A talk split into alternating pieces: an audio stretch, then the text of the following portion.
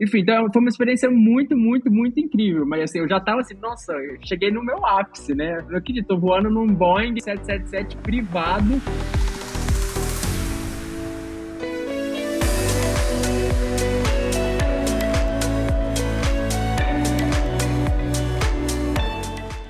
Senhoras e senhores passageiros aqui embarcados, o nosso convidado mais do que especial do Papo de Aeroporto de hoje é um verdadeiro passageiro de primeira. Mas antes da gente começar, não se esquece de seguir o podcast na sua plataforma de áudio favorita e também, é claro, de acompanhar a gente no Instagram, no arroba Papo de Aeroporto. Tripulação do voo PDA 005, pouso autorizado. 50, 40, 30, 20, 10.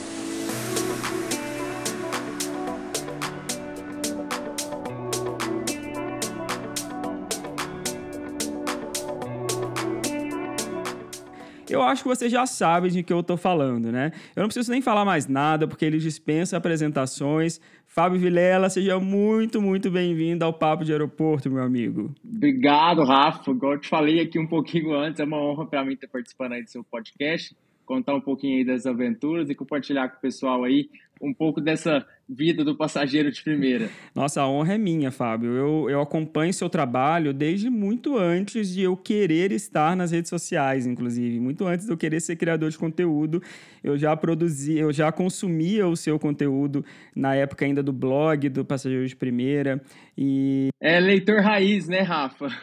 Eu costumo falar que eu cheguei quando tudo era mato. Você abriu espaço para muita gente, pode ter certeza. Eu sou, eu sou leitor raiz com certeza. Ô, Fábio, você se lembra quanto foi sua primeira viagem de avião? Não, a primeira viagem de avião, não lembro, Rafa. Até eu parei para pensar, fiz uma força assim, falei, mas eu sempre viajei muito, né? Meu avô, eu tenho o nome do meu avô, meu avô sempre fez questão de, de viajar com a gente, de proporcionar viagens para a gente. Então, sempre, desde pequeno, eu já viajava, entendeu? Então, eu não tenho exa exatamente uma lembrança específica e fixa de que aquela foi a primeira viagem, mas isso sempre teve presente aí no meu dia a dia. Entendi. Então você sempre foi apaixonado pela aviação, porque você está falando que seu avô proporcionava essas viagens para você desde criança, né? E tal. Como é que era o Fábio criança olhando para um avião? Como é que era isso? Nossa, Rafa, eu amava. Eu sempre amei, e eu sempre amei essa parte do avião em si, né? Assim, eu não preocupava para onde que meu avô estava me levando e tudo mais. Eu gostava era do avião. Então essa paixão realmente é desde é desde cedo. Eu acho que justamente porque isso foi inserido aí no, no, no, no, na minha rotina, vamos dizer assim, né, de férias e tudo mais. Então eu aquilo já me fascinava, entendeu? Eu não, eu não tinha essa curiosidade, eu não tinha esse despertar do que que um dia isso viraria um negócio, alguma coisa, mas eu já tinha aquela coisa assim de criança, que tem criança que identifica com ah, eu quero ser bombeiro, ah, eu quero ser policial, eu quero ser isso. Eu não, eu gostava era do avião, eu queria saber era de voar, de estar no avião enfim, independente para onde eu tivesse indo. Em algum momento passou pela sua cabeça ser piloto, ser comissário, alguma coisa assim? Não, Rafa, de forma alguma. Eu acho que eu não, eu não conseguiria lidar com a pressão, assim, de tantas, vamos supor assim, entre aspas, né? Eu tô carregando tantas vidas que tá sob a minha responsabilidade e tudo mais, então eu acho que eu não, eu não tenho um sangue tão frio, assim, para para poder ser mais centrado assim em situações adversas que às vezes acontecem aí na aviação. É, eu acho que eu também não, não teria esse sangue frio todo não. Muitas pessoas perguntam é, para mim a mesma tem. coisa: "Ah, já pensou em ser piloto?" Primeiro que, para ser piloto, a gente teria que passar pelo para fazer o PP, teria que voar um Cessninha, um 42, um 72. Eu já, se fosse para ser piloto, eu já queria voar logo um, um 77, entendeu? E aí não tem como. Não, então... não dá para ir degrau por degrau, né, Rafa? Você já quer chegar lá no topo, pronto. Exatamente, muito complicado.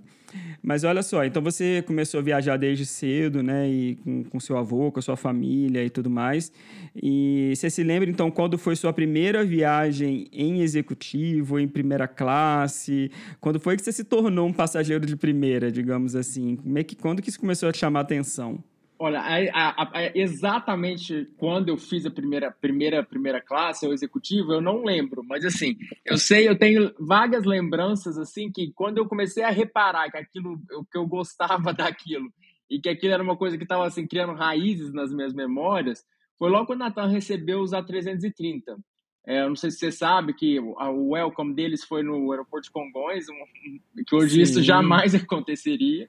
Pousar que dois. Que loucura, né, é, né, gente? Pousaram 330 em Congonhas. Os dois, exato, ao mesmo tempo. Então, assim, foi quando foi anunciar. esse novo produto, né? The Magic Red Carpet da Latam e tudo mais. Uhum. Então, assim, eu tenho essa lembrança de que, assim, nossa, a primeira uma executiva mais diferenciada que eu tinha voado de lembrança foi logo quando a Latam começou a receber os A330. Tanto que também tinha primeira classe na época. Então, essas duas primeiras lembranças de que eu tenho de executivo primeira classe é com a TAM. É antiga, né? TAM, hoje Latam. Sim, sim. Nossa, que massa. É, eu, eu não cheguei a voar em, em executiva da TAM, só voei Latam. Da Latam. TAM, TAM, TAM raiz eu não, não cheguei a voar, infelizmente. Ah, era muito bacana, muito bacana. Eles tinham um serviço muito premium, tanto para executiva quanto na primeira classe. Primeira classe lá no aeroporto de Guarulhos, no a sala VIP do T2, tinha até um púlpito do rolinho e tudo mais, piano. Era bem, era bem bacana, bem bacana mesmo. Eles tinham um produto incrível. É, e que acho que era a experiência que eles prezavam, até na econômica, digamos assim, né? Eles tinham essa coisa de estender tapete vermelho na porta do avião, Exato. no finger, né? Eles queriam realmente transmitir essa imagem de uma companhia aérea mais premium mesmo, né? É, e honrar aquilo que veio do fundador, né? Aquela coisa de Uhum. ser- é, voar, paixão por voar e servir, né? Se eu não me engano, que acho que era o Uhum. slogan deles. É, eles tinham até, eles falavam é, no jeito tan de voar, uma coisa assim, tinha um, tinha um speech É, deles a bordo que falava, isso, né? exato. No jeito tan de Isso. voar. Exatamente. E Fábio, é, você já viajou por inúmeras, inúmeras, inúmeras é, classes executivas, primeiras classes, enfim, cabines premium aí pelo, pelo mundo, né? Qual é, na sua opinião, hoje o melhor produto que existe disponível no mundo em termos de cabine premium? Aquela que você olha e fala, essa para mim é, é a número um, não tem para ninguém. Então, Rafa, é difícil responder essa pergunta porque tem algumas companhias que são boas pelo assento, outras são boas pela, pela Hum. comida, outras são boas pelo conjunto da obra, do ground service que você vai ter no aeroporto, enfim. Mas se eu tivesse que escolher nessa, numa questão assim, de conjunto, de, de, de serviço a bordo, é, de comida, de cabine e tudo mais, eu acho que hoje quem levaria aí o troféu seria a Singapore nas suítes do A380. Que legal. Mas tem muita coisa boa por vir, muita coisa boa. Tem muita. A, a JAL acabou de anunciar uma nova primeira Uhum, classe incrível. uhum. A Lufthansa e a Suíça também anunciaram uma primeira classe nova incrível. Uhum. Então tem muita coisa por vir. Mas se, for, se eu fosse para bater Pra até que escolher agora, uma. assim, atualmente, é, eu falaria que a Singapura no A380. E o que, que chama mais atenção na, na- nessa cabine, nesse serviço da, da Singapore? Então, ele tem aquele esqueminha que é uma mini cabine, né? É no Uhum. upper deck do A380, que é no segundo andar, e ele só tem um corredor. Então você já imagina que as cabines são muito largas, né? O seu espacinho Uhum. ali de cubículo, ele é bastante confortável, ba- bastante espaçoso. E além dele ter a poltrona, você tem a cama separada, o que eu acho que é muito bom, porque você pode se Ah. movimentar dentro do, do seu cubículo ali. Então você não precisa deitar a sua poltrona para dormir, porque a cama está separada. Então eu acho que isso é, muito bom, porque dá uma liberdade. Tipo The Residence da, da Etihad, que também é, tem uma tipo cama separada. Exato, exato. apartment, isso. É, isso, exato. Tipo aquele mesmo esquema, só que ele ainda tem uma função, porque, por exemplo, da Etihad, ele é fixo a cadeira, né? No da Sim. Singapore, a cadeira ela é giratória. Então, eu Hum. tenho duas telas de televisão, uma é mais tímida, claro, menorzinha, mas está na parede, e a outra, quando você Uhum. gira, assim, mais ou menos uns 90 graus, aí é a tela maior, Uhum. então você também consegue, assim, se programar para eu quero assistir ali, eu quero assistir aqui, girar a poltrona, então você tem uma flexibilidade muito maior. Apesar da cama ser fixa, que fica ali é, dividindo Sim. com a, com a divisória do assento ao lado, é, a, a poltrona não, ela gira, então você tem uma mobilidade maior e que eu acho que é bacana, até para você, ah, eu quero ver o voo, não quero ficar sentado de lado, quero ver o voo sentado de frente, ver o, o pouso, a decolagem, então eu acho bem bacana da, da forma que, massa. eles E o fizeram. serviço da Singapore também ele é reconhecido, acho, mundialmente como um É. serviço muito bom, né? Eu ainda, infelizmente, não tive oportunidade de voar com a Singapore, nem em econômica, nem em nenhuma outra classe, e, mas eu sempre ouço o pessoal, pessoal falando muito bem do, do serviço em si da Singapore, do atendimento, do catering, né? O pessoal elogia muito mesmo a companhia. É, é incrível, né, Rafa? É, eu acho o- isso vem muito, acho que já enraizado do, do pessoal asiático, né?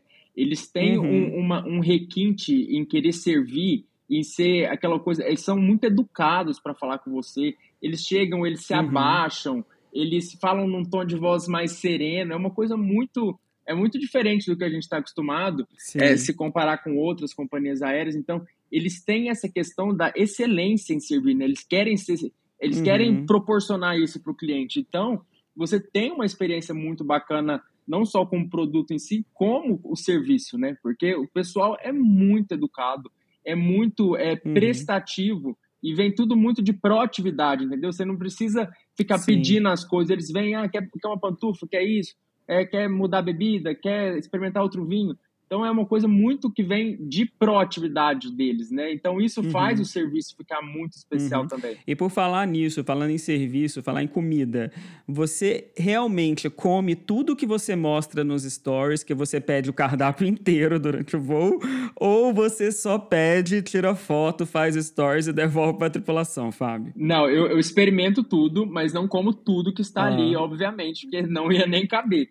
Mas eu experimento tudo e, e até aproveitando, Rafa, o seu espaço aqui para falar, que às vezes muita uhum. pessoa fala, é, quando eu falo, eu não como tudo. Aí você fala, ah, mas você está desperdiçando. Uhum. Então o que é bom falar é que tudo que entra no avião não sai. Então não Exato. tem como aquilo ser reaproveitado. Então eu comendo seis pratos ou eu comendo um prato, o que ficou lá na gala e na cozinha uhum. vai ser descartado por uma questão higiênica, uma questão de Anvisa, enfim, de um órgão sanitário que uhum. não vai uhum. permitir que uma comida desembarque, sendo que ela vai ter sido consumida a bordo. Então, eu, aproveitando o seu espaço, é bom Exato. a gente esclarecer isso, você já sabe também, que a comida que entra ela não sai. Existem algumas exceções. Ainda que ela não tenha sido consumida, exato, né, Fábio? Exato. Ainda que ela não tenha sido, a pessoa não pediu, sobrou Exato. lá 50 saladas, Exato. sobraram 50 saladas, as 50 saladas vão ser descartadas. Uhum. E existem algumas, é, para não falar que a comida não sai, existem algumas é, medidas que já começaram uhum. a ser adotadas, mas de uma forma muito timidamente, de pegarem essas uhum. refeições que não foram abertas, continuam lacradas e tudo mais, seladas e tudo mais, para fazer doação já, e, já, já li a respeito e tudo mais, mas é algo muito, muito pequeno, muito pequeno, assim, e não é algo adotado de uma forma geral pelas companhias aéreas. Então, é, eu peço realmente tudo que está no menu, porque eu quero, eu quero experimentar, quero tirar foto, quero saber se eu escolhi, fiz a escolha certa, se a carne está melhor que a massa, claro. enfim. Até a questão da apresentação, claro. como é preparado. Então, se está ali, já está incluso, a gente paga caro, né? Mesmo que seja em claro, e tudo mais. Então eu faço questão de experimentar tudo mesmo para saber como que agrada, né? E você cria conteúdo, né? Então, quanto mais você puder mostrar para as pessoas que vão assistir seu conteúdo, mais rico vai ficar Exato. o seu conteúdo, né? Então faz total é. sentido.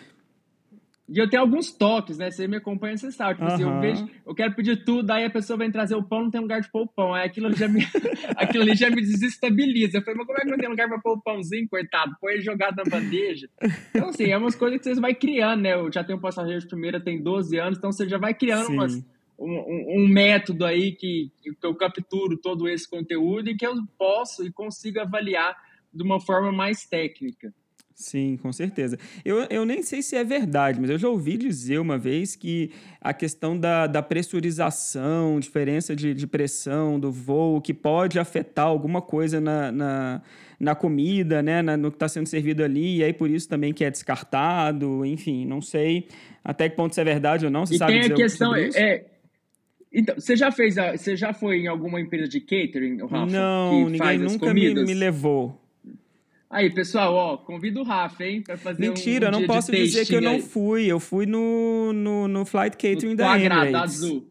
Ah, achei que era aquele do chefe da Azul, da, o Tuagra. Não. Como é que ele chamava? Eu não sei falar o nome dele. É, isso, isso é. Não, eu é. fui no, no Emirates Flight Catering. Nossa, é a maior cozinha uhum. de aviação do mundo e eu falando que nunca Incrível, fui nenhuma. né? Então, então assim, é uma questão exatamente tipo assim, o produto lá ele é desenvolvido e ele é testado para funcionar em condições um pouco mais adversas uhum. que não uma cozinha normal, que seria esquentar num forno dentro do uhum. avião. Mas tem muita coisa que influencia, né, Rafa? Assim, às vezes o comissário já liga o forno, já coloca o prato, e às vezes fica ali cozinhando, cozinhando, aí passa o ponto da carne, aí seca o molho do macarrão. Então, uhum. assim, é, uhum. todo, é toda uma, é uma cadeia que para o produto atingir aquela qualidade que ele foi desenhado para ser, às vezes ele não consegue encontrar aquela qualidade porque existe uma cadeia que às vezes não está rodando de uma forma muito macia, vamos dizer assim, né? Então depende de muitas pessoas. Então, igual você foi no, no da Emirates, você viu como que é preparado e, é uma delícia. Se você, se você come lá e testa tudo mais, é uma delícia. E às vezes você vai fazer comer o mesmo prato dentro do voo e você fala assim, nossa, tá muito diferente do que eu vi uhum. lá, né? Expectativa versus realidade. Uhum, uhum. Mas é isso, tem essa cadeia de coisas que acontecem, que, é. gente, é inevitável, enfim. Então não dá para apontar o dedo. A gente não come no avião é, assim que a comida tá pronta, né? A comida ela fica lá um tempo, Exato. ela vai ser resfriada e tal. Então tem, tem todo um processo. Eu lembro do, do quando teve o lançamento do menu do Claude nos voos para Paris da Azul, é, ele, ele contou isso, inclusive, do desafio que foi para ele conseguir desenvolver um menu que pudesse ser é, feito em uma cozinha de catering bordo, e que né? pudesse né? ser servido a bordo depois. Né? Então, realmente é, é, um desafio. Mas você falou da, da questão da, da cama e da, da suíte da, da Singapore, e você mencionou também que você tem o toque, né? Que ah, não tem lugarzinho para o pão e tal, nananã. E a gente sabe que você tem um toque danado com a cama, em como arrumar a cama nos aviões. E você é um exemplo em como arrumar a cama. Toda vez que eu estou numa executiva, que eu vou arrumar minha cama para deitar, eu, eu, tento lembrar como é que o Fábio arrumaria essa cama para poder ficar bonita numa foto, poder ficar bonita num, num vídeo. Você sempre arrumou cama tão bem assim, Fábio? Na sua casa você arruma cama igual você arruma no avião? Rafa, você já matou a charada. Eu aprendi a arrumar a cama exclusivamente por conta das fotos. Porque, Sério? imagina, 11, 12 anos atrás, que eu registrava tudo e colocava no passageiro de primeira, eu queria ter as melhores fotos, né? Então, uhum. assim, às vezes, é, é, por falta de tempo, enfim, disposição, o comissário vai fazer o, o trivial ali, vai colocar o Sim. duvet, vai colocar o edredom, o travesseirinho e tá joia. Perfeito. Só que uhum. eu sou, sou libriano e eu sou muito perfeccionista. Então, às vezes, quando eu ia tirar a foto, o povo falava assim, nossa, mas esse negócio tá amarrotado, o edredom tá caído pro lado. Aí eu olhava aquilo ali, aquilo ali já me deixava um pouco desequilibrado. Eu falei, não, gente, então eu tenho que aprender a eu fazer a cama, porque uhum. eu quero que as fotos fiquem bacanas no Passageiros primeiro. Então, Sim. eu aprendi a arrumar a cama, foi ali, fui autodidata, aprendendo a arrumar uhum. a cama nas diferentes poltronas, porque você sabe como é difícil. Tem poltrona que é em V, tem poltrona é, que é espinha de peixe, é tem poltrona difícil. que o, o, o footrest funila. Então é muito difícil uhum. você acertar, fazer a cobertinha bonitinho e tal. Mas aí hoje eu já aprendi, porque eu quero ficar com a foto bacana. Então, acho que essa necessidade fez eu aprender a arrumar a cama, justamente porque eu queria as fotos bonitas, não queria E você levou isso para casa ou não? Não, não levei pra casa. minha cama é muito grande. Lá é, é estreitinha, né? Rapidinha, um lençol e tal. Não, minha cama aqui é grande. Aí não levei para casa. Eu acho não, que, eu acho que o seu próximo, eu acho que o seu próximo passo é levar para o voo aquele comfort que, que é um spray. Você já viu isso? Que é um, um spray que desamassa fácil? Ah, é um produto vi, maravilhoso. Já, já, vou fazer a publi aqui. Você joga o spray, só passa a mão assim por cima, fica tudo lisinho, desamarrotado. Acho que seu próximo passo vai ser levar o. Não, é, se meu toque tiver muito. É, se meu toque tiver muito forte, eu vou levar é perto passar, viu, Rafa? Coloco no USB da poltrona, passa, vai ficar assim, ó, igual o Hotel 5 Estrelas. Acho justo, acho justo. E olha só, qual foi a comida mais gostosa que você já comeu a bordo de algum voo? Teve alguma que chamou muita atenção, assim, que você lembra? Rafa, não. Quando você até me perguntou isso, eu falei, gente, eu vou buscar na memória alguma coisa que fosse, nossa, foi maravilhoso. não, mas assim, você perguntasse, ah, qual, qual, companhia que você acha que se destaca muito nessa questão uhum. de, de comida? Você falasse, ah, eu uhum. parei para pensar e tava uma delícia. Eu acho que é Air France, principalmente porque o menu deles é desenhado pelo Alan Duquesne, né, que dispensa comentários, uhum. com estrela Michelin Sim. e tudo mais. Então, na, principalmente na La Première, que é a primeira classe deles, é incrível o cardápio. Então, assim, uhum. se, se falasse assim, ah, qual que você acha que é um cardápio muito bom hoje, você daria um destaquinho, colocaria uma estrelinha nele, seria Sim. o cardápio dela Premiere da Air France. Mas tem muita coisa. Eu amo caviar, né? Amo. Então eu fico comparando os caviar de todas as companhias aéreas. que que uma, como que uma serve, como que a outra serve, se está faltando algum item, se uma serviu errado, se a temperatura estava ideal e tudo mais. Então, eu gosto muito de caviar, então é meu preferido. Eu não sou entendedor de caviar, mas eu já sei como servir um caviar só de assistir seus vídeos. Eu dou Porque muita toda aula, vez né? eu vejo. você dá muita aula, eu já sei como servir o caviar, o limão que tem que estar com aquele. Com aquela, Com aquela telinha ali para não, pra não espirrar, para não cair É. o caroço, não sei o Exato. quê. Já sei tudo, todo o esquema. Lá na- no Flight Catering da Emirates, eu cheguei, eu cheguei a ver uma geladeira só de caviar. Eles têm lá uma, E é uma geladeira Rafa, específica para guardar Emirates caviar. É a única companhia aérea que, que ela, ela, ela, como é que eu vou dizer? Ela divulga é, que você pode ter unlimited caviar na primeira classe. Então, ela é a única que você pode ter até acabar o estoque a bordo. Diferente das outras, geralmente vem só uma latinha ou vem uma porçãozinha mais tímida, vamos dizer assim. Mas a, a, a Emirates, ela divulga isso como, como sendo um, um feature, né? diferencial. Na primeira classe, um diferencial, exato. Você tem unlimited caviar a bordo. Então, é muito bom. Aí você, aí você se acaba, então, quando você viaja É, porque o pessoal tá dormindo, eu falei, ah, me dá a porção do outro, me dá do outro. Você vai, vai trazendo enquanto eu tiver Dá uma latinha para levar para casa, né? É, é, exatamente. Bem isso. Ô, Fábio, você faz coleção de amenity kits? Tem algum favorito? Olha, o da Emirates, ele é muito bacana porque ele é da Bulgari, né? Então, assim, ele vem todo grifado, desde o do botãozinho, do zíper, É com o lindo, símbolo eu da Bulgari. também. É, igual o anel mesmo da Bulgari, e você ganha perfume, enfim. Então, eu acho que ele é um, é um, é um kit muito, muito bacana e muito bonito. Se falar assim, um que me chama atenção. Eu não costumo fazer é, coleção, Rafa, porque geralmente todo mundo me pede. Então, eu saio distribuindo, eu vou dando, Você entendeu? Eu faço sorteio, dou... Exato, porque senão eu ia ter cinco armários aqui em casa só de, de É. amenity kit. É. Uma coisa que eu Se eu gosto que- é pijama. Os pijamas eu guardo porque eu vou usando. Agora, os amenity kit eu vou, eu vou dando, vou doando, faço sorteio. Se eu que não sou passageiro de primeira tenho um carrinho aqui cheio de amenity kit, imagina o que, que você não teria. É, e as coisas você tem que dar, porque muita coisa, se você não for colecionar, claro, perde, Sim. né? Pasta de dente perde, enxaguante bucal, creme. Aham. Então, você tem que desfazer mesmo se não for usar. É, eu gosto mais pelas necessárias, assim, confesso. Tem uns que eu, que eu guardo. Isso, nas Tem necessárias. uns que eu é. guardo completos, e aí tem outros que eu vou pegando uma coisa, vou usando e tal, É, e é, vou guardando a necessaire, É. sabe?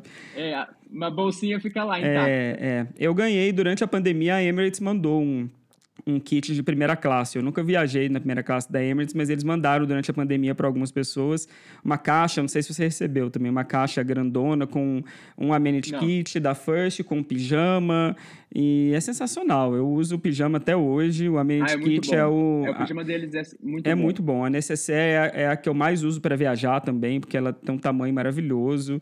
E os produtos da Bulgari com um, um perfume da Bulgari, que na verdade é até um eau de parfum. Não é nem eau de toilette, muito é, bom. maravilhoso. Nossa, é, é surreal. Ele é muito bom mesmo. Isso aí tá de parabéns. Isso aí Emirates faz muito bem. É, faz mesmo. Ô, Fábio, a gente sabe, né, que quando a gente compra passagem aérea na executiva, na primeira classe, é, isso envolve também uma experiência diferente nos aeroportos, né? Não é só a experiência a bordo que vai ser diferenciada. Você tem acesso a algumas outras coisas ali que são é, premium também no aeroporto. Teve algum serviço em aeroporto que te chamou mais atenção? Eu sei que, por exemplo, a Etihad, eu acho que você pode fazer massagem, é, fazer a barba, cortar cabelo, né, ter um serviço de spa. ah, enfim, teve alguma coisa assim em aeroporto que eu acho que te chama mais atenção? Olha, o que eu gosto, assim, além de, de ter a questão da sala VIP exclusiva com um restaurante, eu gosto muito da questão de ser um serviço mais exclusivo. É, vamos supor, é, existem companhias aí que têm lounges de primeira classe gigantescos, gigantescos, lounges maravilhosos, parece assim, museu de tão bonito que, que é. Só que você chega lá, você é mais um. Assim, não existe, o, o lounge é tão magnífico e tão grande que você se perde lá dentro como um, um- mais um indivíduo, entendeu? Não que o serviço não seja bom, não é isso que eu estou falando. Então, assim, nessa questão de me chamar a atenção nesse kit que vem tudo, né? Questão de experiência de aeroporto até se embarcar, eu acho que tem algumas companhias que se destacam, porque elas têm, às vezes, lounges menores, um serviço muito mais pessoal, e essa questão, assim, de ter alguém, é, você tem um, tipo, um personal assistant, que ele tá ali para resolver qualquer demanda sua. Ele pergunta, que horas quer embarcar? Quer embarcar primeiro? Quer fazer isso? Quer fazer isso? Ah, a gente tem isso aqui no lounge, um cardápio novo. É, no caso, por exemplo, da Air France e da Lufthansa, eles te levam de carro até a- a- o avião. Então, assim, é uma comodidade muito grande, né? Então eu falo assim, a questão de você ter a cabine, o, o assento que deita, isso é, é um produto. O produto todo mundo tem. Ele é mais trivial para todo mundo. Todo mundo vai ter a cadeira que deita, que vira cama, enfim. Mas a questão do que hoje, por exemplo, me faz querer voltar a voar com uma companhia aérea é a experiência. E a experiência não é só na cadeira que deita. A experiência é eu chegando no, no, no aeroporto, no check-in, fila dedicada. A pessoa fala assim: ah, vou passar uhum. com o uhum. senhor no raio-x privativo, que é mais rápido. Vou te levar até a sala VIP. Na hora de embarcar, claro. eu te busco. Então, igual você falou, é um, é um kit completo do que você paga, né? Quando você vai viajar de executivo primeira classe. Sim, e que faz sim. a diferença para quem se importa. Porque, Rafa, eu costumo falar que isso é muito, é, isso é muito da minha identidade, do que eu gosto. Mas eu conheço inúmeras pessoas claro. que viajam de primeira classe executiva e não tá nem aí. A pessoa chega, dorme e acorda no destino. Não quer saber de sala VIP, não janta, não faz nada, não aproveita nada. Sim, sim. Então, assim, é, pessoa, é... a pessoa só quer chegar e, e deitar e dormir, descansar para estar tá bem pra quando chegar no destino. Exato. Né? Então, assim, o meu perfil, eu acho que ele é muito atípico, porque eu, eu quero experimentar tudo, entendeu? Então, às vezes, quando eu mostro, você fala assim, nossa, mas tem isso, tem aqui, às vezes o pessoal nem sabe, tá viajando de executivo primeira classe uma vida inteira e não sabe teria essa facilidade de ser levado de carro até o avião, Exato. de uma sala VIP exclusiva, de ter alguém para te levar e buscar. Então, assim, eu acho que isso, isso conta muito na questão do, do produto como um todo. Igual eu te falei, é difícil eu falar assim, ah, qual seria a melhor primeira classe de serviço e tudo mais, porque tem toda essa, uhum, essa uhum. gama que envolve aeroporto, sala VIP, é, a bordo, catering, tudo mais, desembarque. Uhum. Então, assim, é, é, uma, é uma somatória de fatores e hoje eu não consigo eleger uma campeã. Entendi. É, eu lembro que tem algo que você é, gosta bastante de fazer, eu sempre via você fazendo no, no Instagram, que é quando você voa, voa pela Lufthansa e que você tem direito a pegar aquele carro lá no, no, no First Isso. Class Terminal e, e rodar um, um, X quilômetros, enfim, como é que é isso? Eu, sei, eu, sempre vi você fazendo isso. É, isso existia, né? Com a pandemia acabou e não voltou. Ah, não, não tem, mais. tem mais, Rafa, infelizmente. Mas a Lufthansa, ela oferecia para todos os passageiros que estavam voando é, via Frankfurt, conectando com outro destino. É, você uhum. podia também iniciar a sua viagem em Frankfurt. É, ela oferecia o, o, aluguel de um Porsche por três horas e você só pagava o seguro, era 99 euros podia inclusive devolver com o tanque vazio. Uhum. E você tinha, se você for ficar uhum. no aeroporto, ah, por que, que eu vou ficar no aeroporto? Eu vou dirigir um Porsche naquelas maravilhosas claro. estradas da Alemanha que não tem limite, tem limite de velocidade. Nas autobahns, é, mas, né? Que não... O limite da velocidade é. dá para você dar um gás no Porsche. Então, eu fiz uhum. muito isso. Então, era 99 euros. Aí eu pegava umas conexões super longas, 6, 7 horas, para dar tempo de eu pegar o Porsche e sair do aeroporto, daquele ambiente e tal, Sim. tomar um ar fresco, levantava a capota e tudo uhum. mais, voltava, aí aproveitava lá no First Class Terminal, que é esse terminal exclusivo da primeira classe, e até a hora de embarcar. Então esse era um produto também muito exclusivo, é, muito exclusivo, era uma parceria da Lufthansa com a Avis, é, e era bacana uhum. porque era uma coisa específica só para passageiros voando de primeira classe. Eu nunca vi algo parecido de nenhuma outra companhia oferecer algo, algo tão exclusivo. E isso, né? Tipo, de proporcionar você sair do aeroporto com tudo incluso, com porte, você se divertir para não ficar naquela coisa maçante de ambiente de aeroporto, esperando voo e etc. Sim, e, e, matando tempo mata o tempo dirigindo um Porsche, é melhor. Ô, Fábio, aí você me deu um gancho perfeito agora, porque você falou, ah, o tempo maçante no aeroporto e tal. Então, você não gosta muito de aeroporto ou é impressão minha? Você gosta também de aeroporto ou você gosta só dos aviões? Não, eu gosto do aeroporto desde que ele tenha uma estrutura ah. bacana que me proporcione momentos de prazer estar no aeroporto. Até que eu sempre chego muito cedo, faço conexões longas e tal. Mas assim, Rafa, se é, já é um aeroporto que eu já conheço, ou aeroportos assim, que é um hub, mas é um hub mais simples, que ele não vai te entregar tanta coisa, uhum. principalmente é, você que conhece muito mais de aeroporto, dessa questão técnica, por exemplo, os aeroportos nos Estados Unidos, aeroportos nos Estados Unidos, eles não entregam tanta uhum. coisa, eles têm muito do não. básico, loja, os Dutch Free super pequenos e uma sala VIP é, ali. É uma experiência muito é, basicona mesmo. É, um, uma sala VIP bacana e tal, mas nada uau. Então, assim, quando você uhum. que já fez aquele projeto lá do o Change, né? de, de Singapura. é, aquele aeroporto uhum. é um espetáculo. E eu acho que Doha está caminhando para o mesmo caminho, porque é, uhum. vou falar que copiou, que é feio, né? Mas assim, pode copiar, mas não faz igual, né? É isso que eu ia falar agora. Pode copiar, mas não faz igual, porque foi é. mais ou menos ali, né? Foi inspirado, vamos falar assim. Então, é, assim, é. e a expansão de Doha tá uma coisa de louco. Aquele shopping aberto que eles é. fizeram lá no The Garden agora ficou maravilhoso. Então, assim, para aeroportos assim, eu gosto realmente, porque eu gosto de conhecer como é que. Aham. Tipo, você vê aquelas lojas magníficas, lojas de marcas, caras, com dois, três andares. Agora no aeroporto de Doha tem o lounge, é, a sala VIP da Louis Vuitton, dentro da, da loja da Louis Vuitton. Caramba! É, então, assim, Nossa. é umas coisas que, que vão evoluindo, né? E, e eles vão aproveitando esse branding de misturar marcas, Qatar com Louis Vuitton, Uhum, por exemplo. uhum. Então, assim, se o aeroporto tem alguma coisa para oferecer, gosto sim, muito. E eu gosto também de ver o tanto que o contraste é grande, né? Eu fico vendo, né, Rafa? A gente aqui no Brasil, principalmente Guarulhos, né? Eu acho que Guarulhos deve ser um dos aeroportos Nossa, que tem o maior número de salas VIPs que eu conheço. Assim, é, eu não sei Verdade. se é 20, sei lá quantas que tem. E são todas lotadas. Então, assim, aí eu vou Sim. para um outro lugar que você vê que você tem aquela experiência de sala VIP do que ela realmente tinha te entregar. Um lugar tranquilo, Uhum, uma uhum. comida mais elaborada, que não é só sanduíche, que não é só Uhum. cracker, não é só essas coisas industrializadas e tudo mais. Então, eu, gosto dessa parte Não é uma sala da Balduco. É, eu gosto de ver essa coisa do aeroporto porque eu gosto de balancear o meu termômetro. Tipo assim, será que eu tô sendo muito Uhum. exigente? Ou será que, tipo assim, é a Uhum. gente que tá muito atrás ainda com essa questão quantidade, quantidade, quantidade deixou a qualidade para trás Deixou por a conta qualidade de para custo trás. e tudo exato. mais. Então eu gosto sim de aeroporto, gosto de estar no aeroporto, mas eu gosto mais dessa parte assim, de eu poder comparar e claro, de- a sala VIP que tem, né, e tudo mais, pra você comer e tomar banho, descansar entre uma conexão e outra. É, eu fui visitei a sala da Virgin tem umas duas semanas. Eles tinham bicicleta, tipo, bicicleta pra você pedalar. tipo, Sério? uma- é, tipo, igual academia. Virada pro, Aham. virada pro, pro pátio. Em Punta Cana tem Nossa, aquele lounge. com- ainda. é, eu vou te mandar a foto. Em Punta Cana tem um lounge com a piscina, que você fica na piscina lá vendo os voos, que é também muito bacana. Então, assim, Sim, tem umas experiências conhecer também. bacanas que os aeroportos podem proporcionar. Questão de terraço aberto, né, pra você ter uma visão. Para quem gosta, Uhum. né, Rafa, de ver pouso, decolagem, é muito bom você respirar Sim. um ar que não seja o ar do ar- o ar-condicionado, né? Então, você É, vê essa é. coisa do ambiente externo, assim, eu gosto bastante. Então, assim, eu gosto de aeroporto para poder experienciar o que eles têm para oferecer para o passageiro, Sim, né? Porque ali sim. não deixa de ser também parte É, da viagem do entretenimento.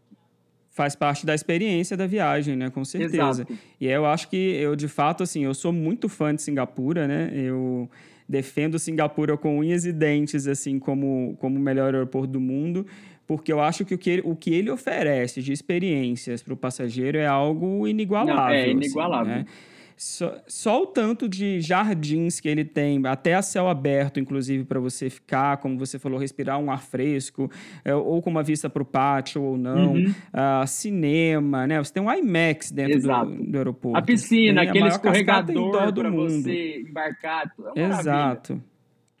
É, tem, é, tem restaurantes com estrela Michelin ali na, na- no Jewel, né? Então, é uma experiência realmente completamente diferenciada. E eu tenho percebido que Doha está correndo atrás, Tá. né? Digamos assim. Nos últimos anos aí, eles viveram meio que numa dança das cadeiras, Singapura e Doha, entre o melhor aeroporto do mundo, né? Uhum. Doha tinha passado, tinha ganhado, Singapura foi lá e pegou de volta é, esse ano. Então eles vão ficar, eles estão ne- ne- nessa briga aí, né, para ver quem É bom que a gente que, que ganha, vai né, permanecer. Rafa? Que eles continuem Claro. lutando, porque aí só vai vir serviço melhor para nós. Exato, com certeza. Você tem algum favorito? Eu falei que o meu favorito é, é Singapura. Você tem algum Ah, eu, aeroporto eu favorito? acho que de chamar a atenção é, é Singapura. Ele é definitivamente, né? é, é. De qualquer coisa, de entretenimento, de tudo, eu acho que Singapura é o aeroporto que mais chama atenção. Assim, o de Doha é maravilhoso, Sim. porque eu acho que ele, ele pega mais essa questão da, da atenção pro luxo. Eu acho que assim, que ele é muito Uhum. mais luxuoso, ele é muito mais requintado. Concordo. Então, você colocar na balança, eu acho que como ele é mais novo, até questão de estrutura, carpete, material que foi usado na construção, é tudo muito recente. Então, é algo Uhum. que realmente chama atenção por, por, por ser um aeroporto elegante, vamos dizer assim.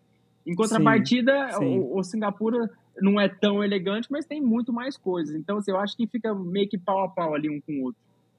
Acho que você fez uma, uma avaliação perfeita, é isso. Doha é muito mais voltada para essa questão da experiência de luxo e, e Singapura para uma experiência para todo tipo de público, digamos assim, algo mais é aberto para todo mundo, né? Exato. Tem algumas, algumas coisas mais para luxo e outras mais para galerona, né? Uhum.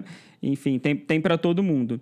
Ô, Fábio, não dá para a gente não falar do PP, né? Então, é, você é a personificação do que hoje é uma empresa, né? Que é o Passageiro de Primeira e que você criou, né? Uma ideia sua. Como é que surgiu essa ideia do, do site Passageiro de Primeira? Conta um pouquinho para a gente dessa história. Conto, Rafa. É, eu fiz faculdade de turismo e hospitalidade na Áustria, em Viena, né? Morei lá Aham. quatro anos. Olha, somos dois turismólogos, então. É, eu fiz turismo e hospitalidade, morei lá quatro anos, me formei, foi em 2010. E durante o meu tempo de estudo lá na Áustria, eu tive um, um semestre que era a gente tinha que fazer um business plan para abrir uma companhia aérea e fazer ela ser rentável. Eu só ia passar nesse semestre quem fosse quem fizesse a companhia aérea ser rentável. E eu tive a mentoria da Aham. Emirates na época, é, através da faculdade, Uau. claro. E para fazer toda essa questão de quanto vai custar o assento, quanto que, que vai custar a passagem, a questão, a rota, combustível, enfim, era uma. Nossa, tinha que pensar nos É, mínimos detalhes exato, mesmo. exato. E aquilo ali me despertou, assim, eu já sempre, igual eu te falei, desde pequeno sempre amei avião e tudo mais, mas aquilo me despertou Uhum. mais ainda uma paixão, assim, de uma forma mais profissional e técnica, entendeu? De saber da questão da Uhum, companhia uhum. aérea. Mas enfim, fiz isso tudo, me formei, voltei pro Brasil. Aí eu tava meio perdido de saber o que, que eu ia fazer da vida e tudo mais. E eu sempre amei essa Uhum. questão de, da- dos assentos, né? Tipo assim, eu ia viajar, ia viajar com família. Eu ficava pensando, gente, qual avião que será? Qual vai ser a cabine? O que, que eles vão servir? Será que tem se são três pratos, quatro pratos? Será que qual que é a sala VIP que usa? Ah, etc. Eu ficava Aham. procurando essas coisas. E eu sempre falava assim, ah, mas se eu quiser vo- voar aqui, aí eu tenho que pegar o ponto ali, enfim. E eu chegava, ia para Uhum. bar com meus amigos, reunião de amigos, tal, tal. Eles falavam assim, Fábio, a gente não aguenta mais você falar sobre isso. Escreve um diário, você escreve isso, ou conversa isso com outras pessoas, porque a gente não tá te aguentando mais. Você não A gente já não aguenta É. mais, por favor. Exatamente. Aí hoje estão tudo atrás de mim, né? Hoje você quer. Claro, né? Fabinho, me Óbvio. ajuda isso, me ajuda isso. Tudo bem. É, o mundo é redondinho. Aí eles falam, O mundo dá volta. é, Fábio, faz um trem então pra você escrever isso. Porque aí a hora que você chegar pra conversar com a gente, que é um momento de lazer, você conversa outro assunto. Que Aham. não seja de milhas e tal. Aí eu falei, ah, quer saber? Vou começar a escrever essa questão do- do- dos assentos, como que são os assentos na primeira classe. Eu fiquei muito Uhum. relutante no início, sabe, Rafa? Porque era, é um, era um nicho muito específico. A gente vive num país muito Sim. desigual, onde tem uma desigualdade social muito Sim, grande. Então, sim. assim, eu fiquei também um pouco muito preocupado, porque a linha é muito tênue, né? É muito fina na Uhum. questão, assim, de Uhum. eu ficar mostrando um, um assento que às vezes custa 80 mil reais e a, a gente vivendo numa desigualdade aí, que você sabe que, Uhum. enfim, é inerente à nossa vontade linha aqui é no muito- Brasil. E eu acho que a linha é muito tênue entre você fazer um conteúdo que é informativo e fazer um conteúdo que seja arrogante, Exato, sabe? exatamente. É... É, é uma linha muito tênue. então aí eu fiquei até com medo no início, mas eu falei, gente, eu, eu gosto de falar sobre isso e eu quero ensinar para as pessoas que porque eu acho que a gente tem um tabu muito grande, Rafa, né? justamente por ter esse gap muito grande entre Uhum. é, muitos ricos, muito pobres, ou alguma coisa nesse sentido, por ter esse gap, eu acho que existe um tabu de falar assim: aquilo ali não me pertence, eu não posso viajar de primeira classe, primeira classe é de rico. Executivo é só rico que viaja. E como eu já sabia como as coisas estavam movimentando, na questão de programa de fidelidade e tudo mais, eu falei, gente, Uhum. eu, eu vou começar a escrever sobre isso porque eu quero que as pessoas tenham experiências que eu sei que são possíveis. Então eu comecei a escrever o site, logo quando eu abri foi em 2011, né? A gente fez 12 anos esse ano. É, eu comecei a escrever sobre as experiências das minhas viagens, que eu viajava com família, viajava de férias, e mostrava como que eu emitia aquela passagem. Ah, eu viajei de executivo Uhum. da Latam, usei tantos pontos, da Múltiplos na época, tanta fidelidade. Uhum. Ah, tinha Smiles, ah, eu usei tal, tal. E fui começando a contar para as pessoas como que eu fazia, como que eu fazia para ter os pontos. E, e as pessoas Uhum. começaram a ver que existia uma possibilidade que até então eles achavam que era impossível. Por quê? Porque a gente tinha esse tabu, Exato. esse bloqueio de falar assim, "Ah, eu não pertenço àquele lugar. O que eu, Eu, acho era um essa absurdo. pessoa, eu, eu era essa pessoa que achava que era impossível. Foi lendo Passageiro de Primeira que eu fui entender que, gente, dá, tem como. Ô, Fábio, an- antes da gente terminar, eu queria fazer aqui um, aquele bate-bola jogo rápido com você. Me fala a primeira coisa que vier na sua cabeça, tá? É, tem algumas perguntas aqui que eu até fiz para você já no início, mas vamos ver o que você vai responder agora, assim, sem pensar muito, tá? Tá, Vamos lá. Boeing, Airbus ou Embraer? Boeing. Hum, Hum, tá, eu sou Airbus. Avião favorito? 747-400. 400. Um clássico. Um clássico, exato. Muito bom. Melhor primeira classe? Eu iria com a Singapore, Singapore. Melhor executiva? da Qatar. Kill Switch. Concordo, em gênero, número e grau. Companhia aérea favorita? Não tenho. Hum, não quer se comprometer. Não, mas eu não tenho mesmo. Se eu tivesse, eu falaria Fábio, nesse, porque- nesse Big Brother aqui, a gente tem que se comprometer, entendeu? Não dá pra ficar em cima do muro. Juro que eu não tenho, não tenho. Eu, eu- gosto de várias coisas pequenas de cada uma delas, e se eu tivesse, teria zero problema. Igual eu falar, eu posso falar, primeira classe eu gosto da Singapore. E da executiva eu gosto da. Qatar. Mas se eu tivesse uma favorita, eu realmente falaria. Mas realmente eu não tenho. Tá bom. Seu lugar preferido no mundo? Berlândia. Jura? Uai, claro, minha casa. Voltar pra Meu casa é tudo de bom, né? Nossa, Berlândia é- mora no meu coração pra sempre. Eu amo minha cidade. Muito bom. Eu não suporto quando três pontinhos em um voo. Ai, quando o voo é curto. Não suporto, porque não dá pra descansar, não dá pra comer direito. Você come, aí você dorme, você consegue ter uma hora, duas horas de, de sono saudável já acorda pro café da manhã. Então, quando o voo é curto, não gosto. Não gosto. Eu adoro quando em um voo. Tem caviar. Ah, claro, né? Não, não dava pra ser outra resposta. Talvez seja a mesma resposta dessa próxima, inclusive. Não vou se não tiver. Querosene, única razão. Se não tiver, se não tiver, se não tiver combustível, eu não vou, porque o resto já tô pronto Eu achei, que você ia, eu achei que você ia falar caviar, mas tudo bem. Muito bom. É, meu próximo voo internacional será. Não tenho, Rafa. Não tem nenhum. Nenhum programado. Tudo vai ser é de supetão, surpresa. Da noite pro dia. Exato. Eu também não tenho nenhum. Se quiser me chamar pra um, eu já tô pronto, tô com a roupa de ir. Não tenho nada emitido. É. Eu Tô tô, pronto. tô pronto, né? É, sei tirar Exato. foto, né, Rafa? Faço conteúdo vídeo, super bem, tranquilo. É. É, uma- é esse tipo de companhia que é boa pra Exatamente. viajar.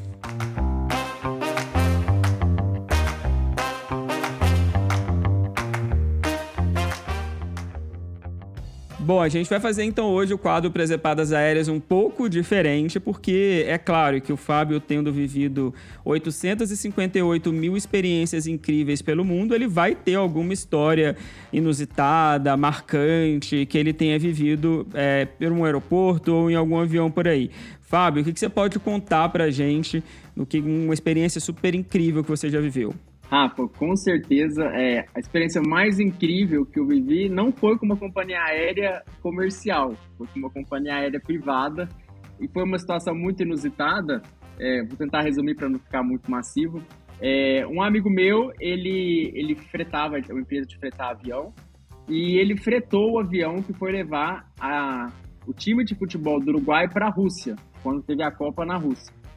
Então ele fretou esse avião, que era um 777-200 privado, da empresa Crystal, é, que são 88 assentos de executiva, tem sala de jantar com várias mesas de Imagina, jogos. 88 assentos só Num num 777. 777. isso. No 777. Exato. É, sala com bar, com adega, é uma coisa de louco. Assim, é multibilionário, né, o avião. Muito exclusivo Aham. mesmo. Aí meu amigo vendeu o avião, né, vendeu o, o traslado do avião, né, para levar a companhia aérea, o time de futebol do Uruguai para a Rússia. Aí, tipo, um ou dois dias Aham. antes, ele me ligou e falou assim, Fábio, sobrou um lugar, vamos?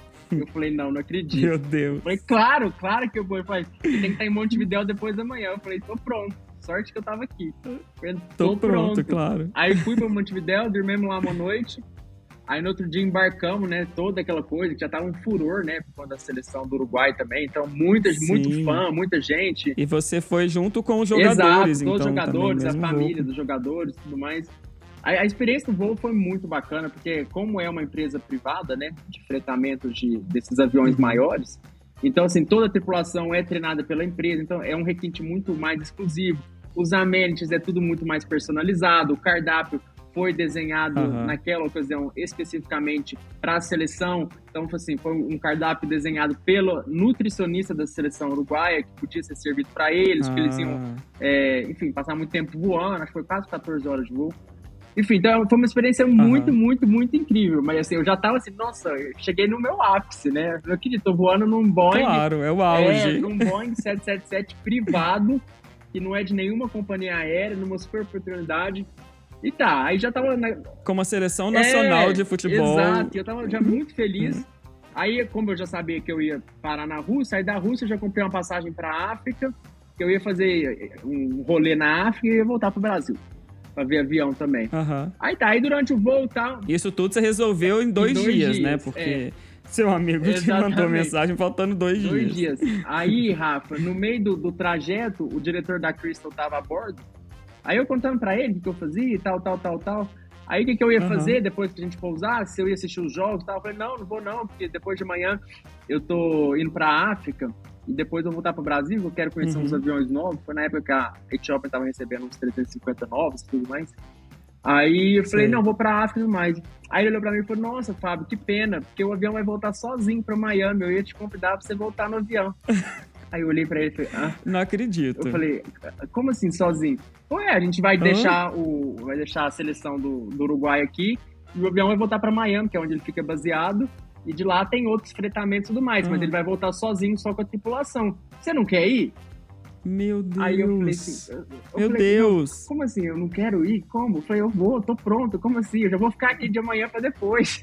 Vou nem sair Já do cancelo avião. tudo, né? Acho que, Rafa, acho que foi a primeira vez que eu cancelei os voos e paguei as multas feliz, assim, sorrindo, de orelha a orelha. Eu falei, rindo. não, deixa, eu vou cancelar esses voos da África. Paguei uma fortuna de multa, que eram vários voos. Aí no outro Nossa. dia, falou, não, tá pronto, você esteja lá no hotel onde a tripulação vai estar, você vai embarcar junto com eles. Aí dei tchau pro meu Aham. amigo, meu amigo ia ficar, porque depois ele ia recepcionar eles na volta, porque o avião também foi buscar eles. Eu falei, cara, Marcos, Sim. desculpa, mas tô indo. Exatamente. Beijo, mas eu tô indo É. pra Miami. Eu tô indo.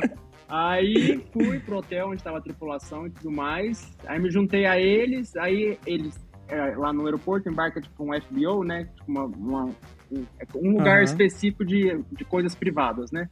Jatos e tudo mais. Uhum. Aí fomos, e daí aí o diretor também tava voltando e falou assim: Fábio, o avião é seu. Você pode, falei, você pode escolher onde você vai sentar. Meu eu falei, Deus. claro, 88 assentos, eu vou sentar em um por um. Eu fiz um vídeo sentando em um por um. Falei, será que esse aqui é melhor? Esse é melhor? Aí fui, Rafa, foi 11 horas mais ou menos da Rússia até Miami. Eu acho que na verdade nós pousamos em Fort Lauderdale. Nossa, que É, a gente sensacional. pousou em Fort Lauderdale, no aeroporto executivo de Fort Lauderdale. Mas aí eu falo, gente, Aham. foi incrível. Foi incrível ter a tripulação inteira do Boeing Nossa. 777 só pra mim. Fizemos uma foto super legal na E teve escada. serviço pra você? Teve, teve, Teve, o mesmo, teve tudo serviço, normal? o mesmo serviço da tripulação foi o que eu consumi. Aham. Então, não foi assim, um serviço exclusivo pra mim, mas já tinha serviço Sim, de bordo já sim, pra claro. própria tripulação, comer, beber e tudo mais. Mas assim, aí eu pude explorar o avião assim, imagina, cara, na parte onde ficam as mesas de jantar. Nossa, cada detalhe. Tudo, ficava passeando lá, eu me senti em casa, ah, cabe na minha garagem, posso levar pra Uberlândia. eu amei, aí eu acho que essa pra mim foi a melhor, melhor experiência, porque não envolveu uma, uma empresa aérea comercial, mas foi algo muito único, né? Aham. Foi uma experiência muito única que eu E pude completamente ter. inusitado, né? Inusitado, exato. E depois, logo com a pandemia, eles é, venderam o avião. É, a Crystal não é mais dona desse Hum. avião hoje em dia. Então, cara, Uhum. foi muito bom, porque eu pude aproveitar uma oportunidade única na minha vida para viver uma experiência única, Uhum. né? Uma experiência que milhas nunca ia me proporcionar. Então, para mim, se Não, eu tivesse que não tem se eu tivesse que apontar uma história que eu gosto de contar, seria essa, com certeza. Cara, que história sensacional. Acho que foi a, o fechamento perfeito para um papo com passageiro de primeira, né? Porque não tem como ser mais de primeira do que estar num 777 privado com 88 assentos e toda essa experiência que você viveu. Então, é, Fábio, eu queria te agradecer muito. Eu adorei, adorei o nosso papo. Tenho certeza que todo mundo que está ouvindo a gente também adorou conhecer um pouco mais do, do Fábio Vilela é, de outras formas, né? Conhecendo um pouco mais realmente de você. E é realmente para mim uma honra poder falar com você, entrevistar você aqui no podcast. Então, muito, muito, muito, muito, muito, muito, muito, muito obrigado por estar aqui comigo e, e pela força, pelo apoio que você me dá sempre, viu? Imagina, Rafa, você conta com a gente sempre, as portas Passageiros Primeiras estão sempre abertas para você. Obrigado. Você tem fila Black Diamond no Passageiro de ah, Primeira. Aí sim, aí, aí sim. E eu queria agradecer também a oportunidade de eu poder contar um pouco mais da história do PP, contar um pouco mais também Uhum. de mim, das minhas experiências. E vou te contar também, você tem que vir para Uberlândia. Você viu que a Ana assumiu Uberlândia ontem, né? Tô sabendo, então você começa, a, sumiu você ontem. começa a estreitar seus laços com ele pra vocês virem fazer uns tours em Uberlândia, igual você fez no Vou. Floripa. Fábio, obrigado, um beijo pra você, viu? Obrigado, Rafa. Sucesso aí, viu? Beijo.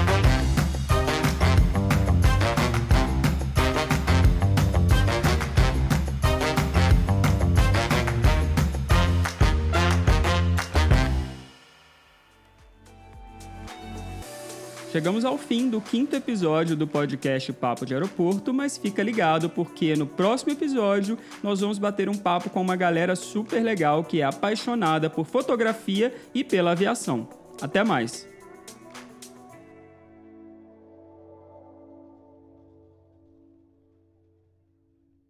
O podcast Papo de Aeroporto é apresentado por Rafael Castro e com produção e edição do jornalista Gabriel Magache.